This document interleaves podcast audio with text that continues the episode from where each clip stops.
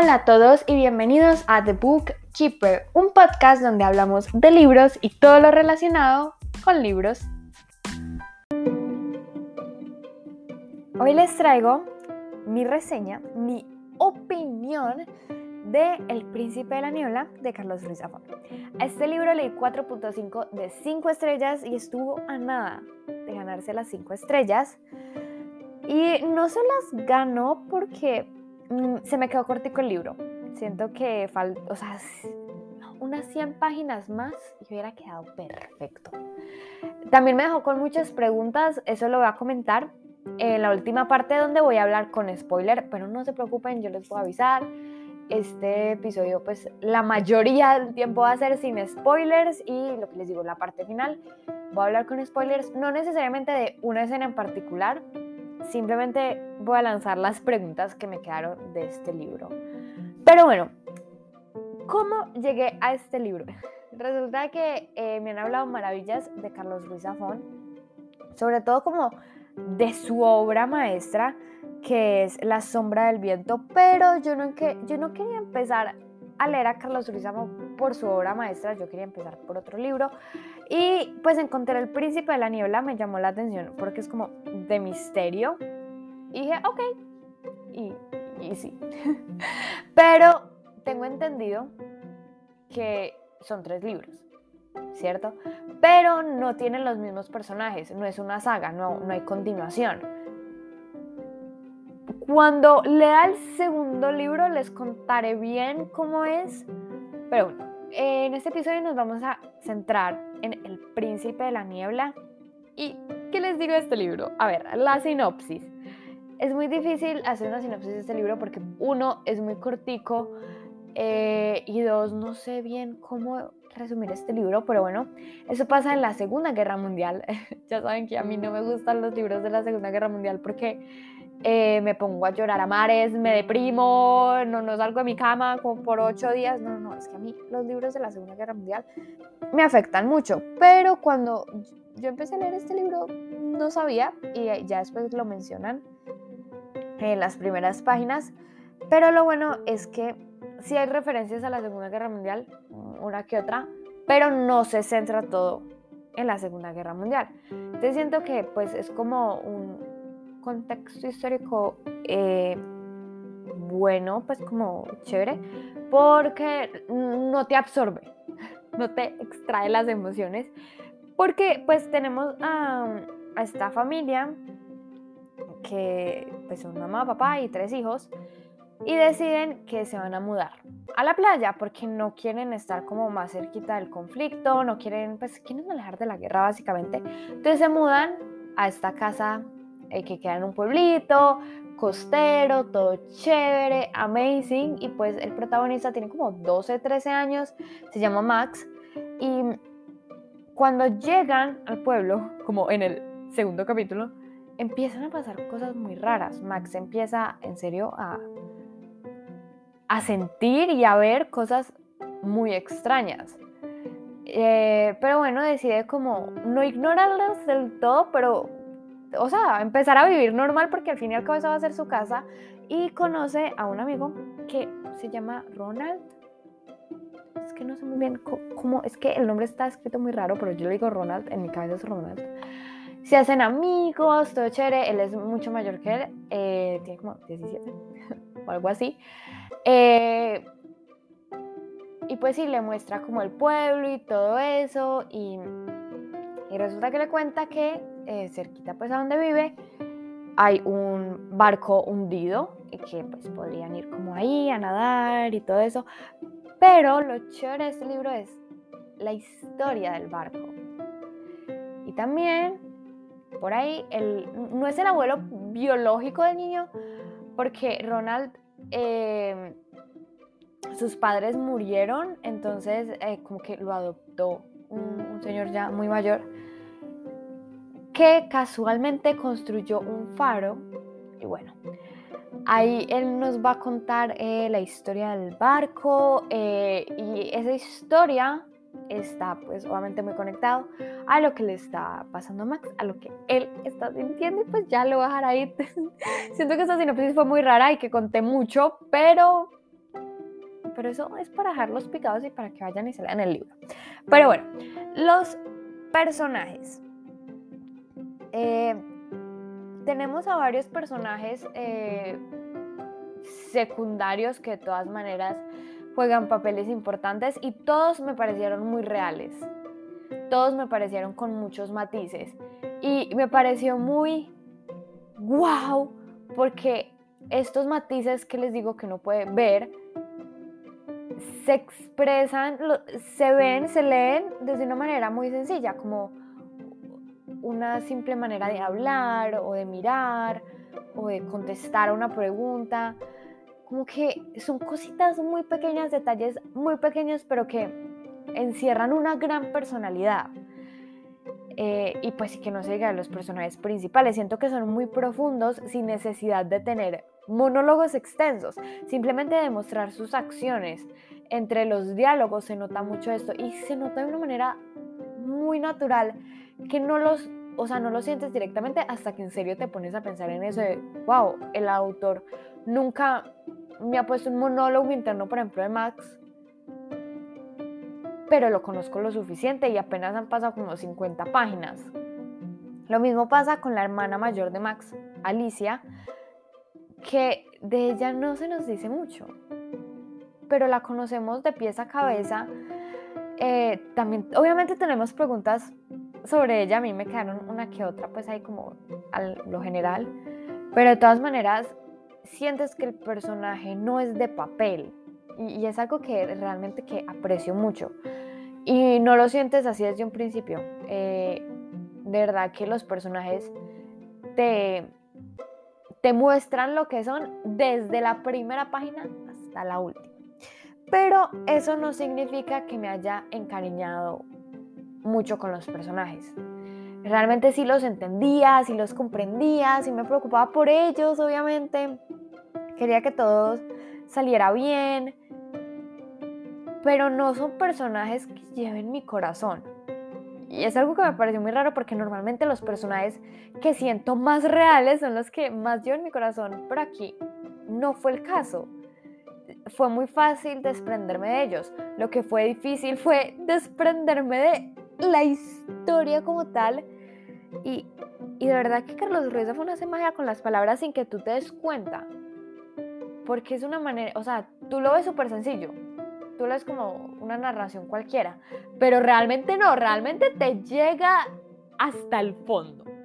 Y quiero pasar esto eh, al segundo punto, que es las descripciones de los lugares, porque me mataron. O sea, wow increíble. No son largas, este libro no tiene descripciones largas y las únicas descripciones que tiene son como de, lugares en sí, no tanto de objetos. Entonces con eso pueden estar tranquilos de que no nos vamos a quedar 50 horas admirando la silla. No, no, no.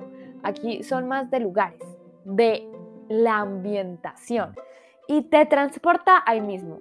Te crea la imagen en tu cabeza de una y la ves, la hueles, la sientes. De verdad que te olvidas que estás leyendo palabras en papel porque te transportas, por ejemplo, a, la casa o al faro o cuando estaban, por ejemplo, buceando. De verdad que... Y lo hace con palabras tan sencillas, tan cotidianas, crea una atmósfera completamente increíble. Es que no sé muy bien cómo describirlo porque es completamente genial lo que hace el autor y como te muestra el lugar y también cómo te lo va armando, porque hay cosas que ya después van encajando, por ejemplo el pueblo. No te describe completamente el pueblo, te describe, por ejemplo, una parte en tal capítulo y en otra te dice que fueron a tal tienda y tú como que medio lo vas ubicando, te lo imaginas y no sé, hace, hace magia con las palabras porque lo que les digo, no son descripciones difíciles, no son descripciones tediosas, no te das cuenta que estás leyendo descripción, porque simplemente te, te transporta ¡uh! de una, ya, estás ahí en el faro escuchando a los personajes hablar. Y es algo que realmente valoro mucho porque siento que con las descripciones algunas veces se puede perder la, la acción de los personajes o también nos podemos como salir mucho de la historia, como que nos perdemos, pero aquí no. Esas descripciones hacen parte de la historia, hacen parte del plot. Y con eso voy ahora sí a lo que tenía muchas ganas de hablar y es a la trama, al plot, a los plot twists, a los giros, a los cliffhangers. Y es que eh, a mí me puso los pelos de punta. De verdad que eh, no solo por, digamos, que fuera un poquito miedoso, como la historia, ¿no? Sino que, o sea, todo era tan, tan, tan perfecto. O sea, de verdad que yo no sabía cómo iba a terminar la historia. No sé si es porque he leído muy poquito misterio en mi vida, pero sí, no, no, no, no sabía cómo iban a terminar las cosas. Y hay un plot twist. Que es que yo no me lo veía venir. Y cuando lo dicen, fue como, ah, ya todo tiene sentido, ya entendí. Y tú no sientes que el autor se lo saque de la manga, no, para nada. Tú sabes que todo está puesto ahí y si te vuelves, las pistas estaban ahí, a la vista. Pero yo no las vi, yo las pasé por alto y cuando, cuando me dijeron el plot twist, fue como, wow, increíble, sí, te lo compro, te lo creo. De verdad que, que me encantó, creo que tiene uno o dos plot twists grandes como en, en, medio del libro, pero el final es como el mayor plot twist, pero ya vamos para allá. Y bueno, la otra cosa es que todo pasa muy rápido, creo que por eso el libro también es eh, corto, el libro no pierde tiempo, no pierde ritmo, no lo vas a poder soltar. Obviamente los primeros capítulos no voy a decir que son lentos, porque no lo son, pero claro, estás conociendo los personajes, estás mirando qué va a pasar, pero una vez que ya, que ya le coges el ritmo es que es imposible que lo sueltes. Lo que les digo, también ayuda pues que sea cortico, entonces lo terminas de una. Y siento aunque sea muy rápido, no te cansas, porque hay libros que son muy rápidos, pero no dice como, ay Dios mío, ya qué cansancio de correr de un lado para otro, por favor, necesito descansar. Aquí no, tú no lo sientes de esa manera, que, que por ejemplo necesite breaks, como descansitos, no, aquí el ritmo e, está, está bien planteado. Y, y eso es otra cosa que me gustó mucho. Y lo que les digo, la trama como tal, es que no les puedo decir cuál es la trama, pero es que la trama está buenísima. Es que de verdad que está muy buena. Y no digo que sea nada como así súper original, wow, mm, tampoco. Pero es la ejecución, es la forma en que escribe el autor y es la forma en que se narra. Es, es el desarrollo en general que lo hace tan espectacular. Y lo único que voy a decir del final, para ya pasar a la parte de spoilers, es que me dejó con la boca abierta. Yo hubo una parte donde yo dije, es que esto no puede pasar, esto no puede terminar así. Y pues me tragué mis palabras, porque si terminó así, yo me quedé como es que no lo puedo, es que no lo, hasta hoy en día no lo puedo creer. Es que lo pienso y me da con la boca abierta. Y no porque sea un final inesperado o que sea un final que se sacó de la manga. No, es un final que tiene sentido, pero es un final que en serio que... ¡Auch! O sea... ¡Guau! Eh, eh, sí, es un final muy bien hecho. Eh, voy a decir que me dejó satisfecha, sí, pero lo que les digo, yo quería más. Y ahora sí, voy a pasar a la parte de spoilers. Entonces, lo primero que voy a decir es una escena em, que creo que ni siquiera está en la mitad del libro, pasa al, principio, pero no tan al principio, y es cuando la hermana chiquita, creo que se llamaba como Irina, si no estoy mal. Bueno, la, la niña chiquita se cae por las escaleras. Yo en ese punto dije, y cuando pues eh, eh, le dio como este estado de coma momentáneo, yo en ese momento dije, esto se va a poner serio. De aquí va a pasar algo grave. Esto, esto ya no es jugando. Y, Y al principio yo pensaba como el autor lo hizo para dejar solos a los niños y que tuvieran más libertad. Pero también siento que el autor puso ese momento para que los lectores nos diéramos cuenta de que ya empezó. O sea, esto va muy en serio. Y, sí, fue una escena que, que me dejó con la boca abierta. Pero bueno, hablemos de las preguntas, porque este libro me dejó muchas preguntas. La primera es, ¿cuál era la motivación del príncipe de la niebla? del villano, del malo. O sea, sí, listo. Él necesitaba hacer como, pues, como reclamar su parte del trato. Esto lo entendí perfectamente. Pero ¿para qué? ¿Para qué necesitaba el niño? ¿Cuál era su motivación más allá, más grande? Yo no sé, quería conquistar al mundo o tenía otro enemigo que vencer. ¿Sí me entienden? Como que me faltó esa parte de ¿para qué estás haciendo lo que estás haciendo? Entiendo que eres el malo malote de la historia, pero quiero saber por qué lo estás haciendo. Quiero saber cuáles son las repercusiones si, si, si te robas pues como a Ronald. Aparte de que obviamente pues tenemos entendido de que muere, pero más allá, por ejemplo, si, si, si te lo llevara sería el fin del mundo, o, sería el fin de qué? ¿O, qué repercusiones tiene aparte de, llevártelo? Eh, lo mismo con los otros tratos. Por ejemplo, si veíamos en el pasado que uno de los favores era, por ejemplo, incendiar un local. ¿Por qué lo querías incendiar? ¿Y, ese local tendría relación más adelante con algo? Si me entienden, como que me faltó ese panorama más general. Lo mismo, el origen. Y siento que este sí de pronto lo perdono más porque pues es un villano y normalmente el origen del villano es muchísimo más misterioso por obvias razones, pero sí me, este más que todo fue curiosidad de saber de dónde vienes. Y eres humano, eres real, como,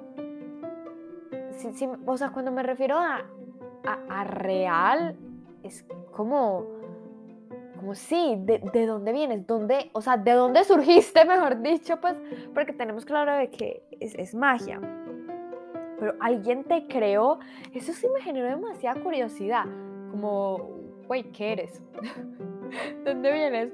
Sí, ¿y por qué haces lo que haces? Pero bueno, otra cosa que sí me dejó así como con la boca abierta es qué pasa con Ronald. O sea, yo sé que se muere, pero según tengo entendido también como que la, tripulación, como si eh, los que eran leales al príncipe de la niebla, eh, por ejemplo, detenían al, abuelo como en la cabaña y también pasó lo mismo creo que eh, con el papá de Ronald o, algo así. Entonces, ¿qué, ¿qué, pasa con ellos? Y sobre todo, ¿qué pasó con el príncipe de la niebla? O sea, ¿se murió? ¿Se, se, esfumó? ¿Sigue haciendo tratos alrededor del mundo? Like, ¿ahí qué pasó? sí, ¿qué se espera? Porque sí, me dejó con mucha curiosidad de, de, bueno, ¿y ahora qué se sigue? Esto también está muy enlazado. ¿Cuál es la motivación? ¿Cuál es el objetivo? Pero es que les digo que eso sí me dejó como muy... Esas fueron como preguntas que, que, que yo no podía parar de pensar cuando terminé el libro y yo, pero es que no me explicaron bastantes cosas. Pero bueno, eh, ya hablando más de la magia, yo no la terminé de entender muy bien. Tipo, lo que les digo, el príncipe de la niebla era humano, ¿no? ¿Qué, era? La magia tenía límites. Sí, como que la magia se me quedó muy, muy ahí en el aire y no tan aterrizada, pero de todas maneras lo suficientemente real pues para creerle al autor, para decir, ok, sí, esto que les está pasando es real, pero, por ejemplo, ¿quiénes tienen magia y quiénes no? Como sí, ese tipo de cosas, eh, la, limitación de la magia eh, sí me quedó faltando. Y lo último que quería comentar es que vemos que hay como unos videos o unas películas y, y hay una en la cual aparece el reloj de Max. Esa me dejó muy con los pelos de punta, me dejó muy ¿qué? ¿Qué acaba de pasar? Porque yo no logré entender si era un video como falso, como que el príncipe de la niebla lo había creado para dejárselo ahí a Max y que pues sí, él, él, entendiera ciertas cosas, como que sí, fue, fue creado por ese propósito. ¿Cómo lo creó? si de verdad Max tenía, eh, pues sí, sí, de verdad, eh, como que el reloj de Max había viajado en el tiempo o algo. Como que eso sí me dejó muy, muy, pensativa como esas grabaciones. Sí. Pero bueno, ya para terminar este episodio, eh, de verdad que me gustó mucho el libro. Obviamente voy a seguir leyendo los demás y cuando lo haga pues habrá seguramente un episodio. Pero sí quería hablar de este porque yo sí esperaba mucho de Carlos Ruiz Zafón. Pero lo que encontré fue fue un giro. Fue una sorpresa. Fue algo diferente y algo que me gustó mucho. Porque hacía mucho rato no me emocionaba tanto un plot como lo hizo este y no me dejaba tantas preguntas, tantas incógnitas, pero sintiendo que de todas maneras el final fue cerrado.